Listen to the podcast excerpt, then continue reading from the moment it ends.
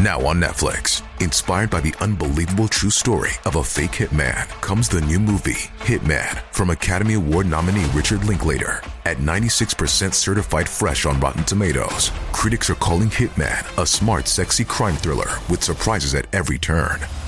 Starring Glenn Powell and Adria Arjona, Hitman. Now playing on Netflix and in select theaters. Rated R.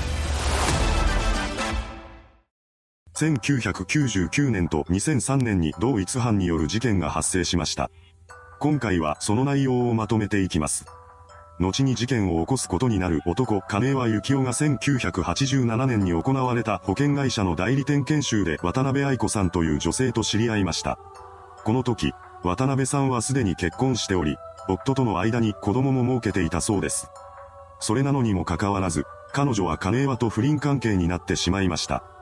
二人の関係が渡辺さんの夫に知られることはなかったようです。そのうち金輪は渡辺さんに対して自分との結婚を求めるようになります。これを受けた彼女は子供もいるし、夫が別れてくれないと言って結婚を断りました。そうして結婚を断られた金輪は渡辺さんとの不倫関係を継続しながら結婚相手を探したそうです。そしてついにいい相手を見つけ、婚約を果たすことになります。しかし、渡辺さんはそのことを祝福してはくれませんでした。それどころか、彼女は嫉妬に狂って金輪の結婚をやめさせようと画策し始めたのです。渡辺さんは必死に考えを巡らせ、自殺するふりをして金輪の気を引く計画を思いつきました。そうして計画を実行したものの、それで金輪が結婚をやめることはなかったようです。結局彼は1992年7月に交際女性と結婚することになりました。こうして金輪と渡辺さんはお互いに家庭を持っている状態になったのです。それなのにもかかわらず、二人は不倫関係を解消しませんでした。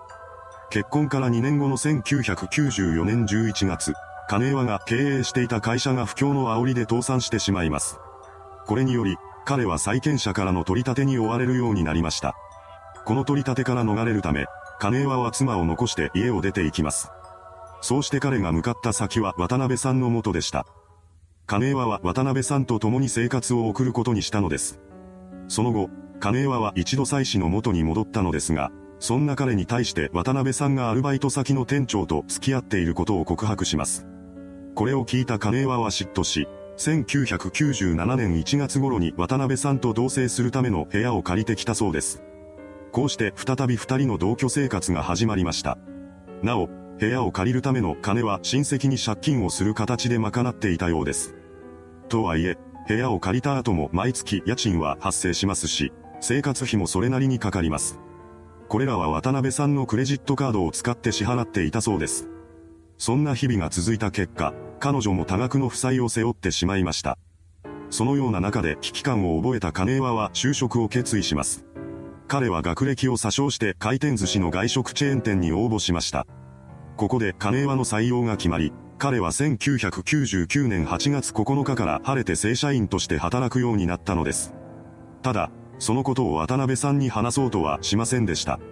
金輪が彼女に生活費を借りる形で出してもらっていたからです。もし自分が大手企業の社員になったことが知られれば借金の返済を求められるようになるだろうと危惧していました。しかし、渡辺さんからの催促は就職したことを知られずとも始まったようです。そのやりとりの中で二人の関係が険悪になっていきます。そのうち金輪は渡辺さんの存在を疎ましく思うようになりました。そしてついには次のような考えに至ったそうです。渡辺さんが消えれば借金もなくなるし、面倒なやりとりだってしなくて良くなるじゃないか。これこそ一石二鳥だ。金輪がそのような考えを持っていることなど知らない渡辺さんは彼に悪態つくようになります。その度に金輪の中に生まれた渡辺さんへの殺意が増長していきました。そして1999年8月15日にとうとう事件が起こります。この日、借金を返さない金輪に苛立った渡辺さんが、女一人囲えんのに、大きな顔をしないでよ。こんなんなら別の男のとこ行こうかなとつぶやき、彼にビールの缶を投げつけました。ここで金輪が抱いていた殺意がピークに達したようです。彼は突如として激高し、渡辺さんに襲いかかります。そして彼女の首を絞めてそのまま考察してしまったのです。殺害後、金輪は犯行の隠蔽に動き出します。彼は遺体をバラバラにして焼却炉や草むらなどに遺棄しました。そして何事もなかったかのようにまたいつもの生活へと戻っていったのです。犯行から2週間後の8月29日、小牧市内の焼却炉から遺体の一部が発見されます。通報を受けた愛知県警は死体損壊遺棄事件として捜査を開始しました。しかし、発見された遺体から被害者の身元を割り出すことはできなかったようです。また、その他の物的証拠も見つからなかったため、本件は迷宮入りしてしまいました。こうして金岩は完全犯罪を成し遂げたのです。その後、彼は2000年12月に勤めていた会社を退職し、同月に別の会社への入社を果たしました。それから月日が流れ、2002年3月に金岩が異業種交流会で独身女性の村井英子さんと知り合います。この時、金岩は妻子持ちの身だったわけですが、彼は渡辺さんの時と同じように、村井さんと不倫関係になりました。金岩はあくまでも割り切った関係でいようと考えていたそうです。しかし、村井さんは違いました。結婚願望が強かった彼女は金岩に対してしきりに結婚を求めるようになったのです。金岩はこの申し出を軽くあしらい、別の女性とも関係を持つようになりました。そのことを知った村井さんは激怒します。そして今まで以上に強く結婚を迫るようになりました。そんな彼女のことを金岩は面倒に感じるようになります。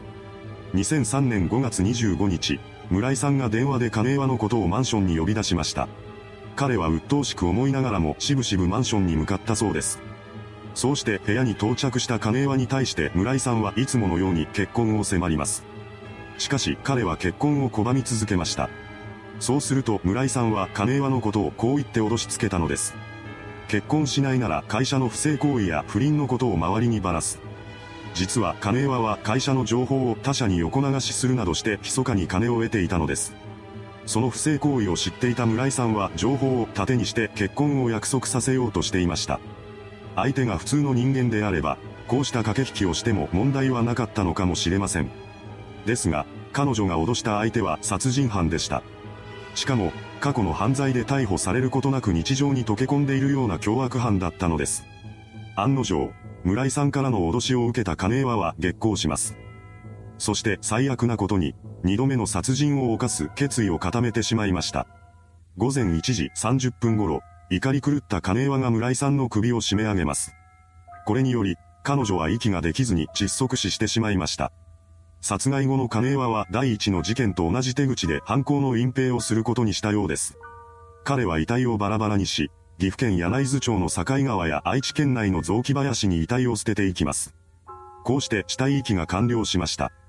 金岩は第一の犯行がうまくいったことで、今回も完全犯罪を成し遂げたと考えていたことでしょう。しかし、彼の隠蔽工作はそう何度もうまくいくほど完璧なものではありませんでした。犯行8日後の6月2日、川で遺体の一部が発見されます。通報を受けた警察は遺体を回収し、それを DNA 鑑定に回すことにしました。その結果、遺体の正体が村井さんであると判明したのです。そして彼女と交際していた金岩の存在が捜査線上に浮上してきました。捜査員は7月15日に金岩の元を訪れ、彼に任意同行を求めます。それから橋間警察署での取り調べが始まりました。当初は黙秘を貫いていた金岩ですが、それでも続けられる厳しい追及にやがて疲弊していきます。そして夜になる頃には黙秘を貫き通すことができなくなり、ついには村井さんの殺害と死体損壊及び死体遺棄を認める供述をし始めました。これを受けた警察は翌日の16日に金岩のことを逮捕しています。その後、彼は岐阜地裁に起訴され、裁判にかけられることになりました。それと並行して、岐阜県警は過去に金岩が交際していた渡辺さんの失踪にも彼が関与しているとみて捜査を重ねていきます。そして10月28日に金岩の取り調べを行ったところ、彼が渡辺さんの殺害も自供したため、12月5日に殺人罪で再逮捕しました。こうして2件の殺人罪に問われることになった金岩ですが、後半での彼は渡辺さんの死を自殺だったと語り、村井さんの死については、包丁で襲ってきたので正当防衛が成立すると説明しています。しかし、当時現場にいたのは被害者と金岩だけだったため、彼の供述が真実であると証明する術はありません。その一方で、状況証拠などから金岩による犯行だったことは明らかでした。2007年2月23日の判決公判で岐阜地裁は、短絡的、自己中心的で身勝手な犯行で、上場酌量の余地はないと説明し、金岩に死刑判決を下しました。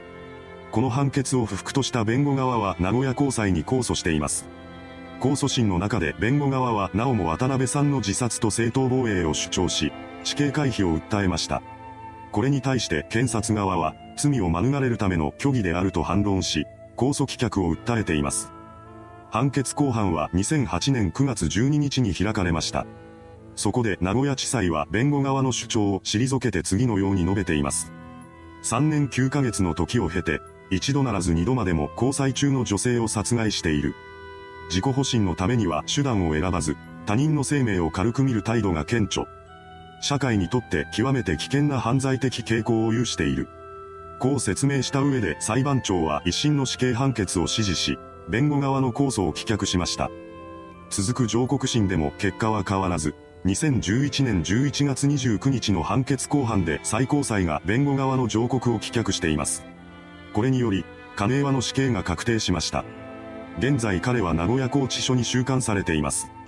いかがでしたでしょうか未解決事件の犯人がその正体を隠して2度目の殺人を犯した事件。1回目の犯行がうまくいったことで、同じ手口ならば2度目もうまくいくはずだと考えたのでしょう。犯人の異常性は計り知れません。それではご視聴ありがとうございました。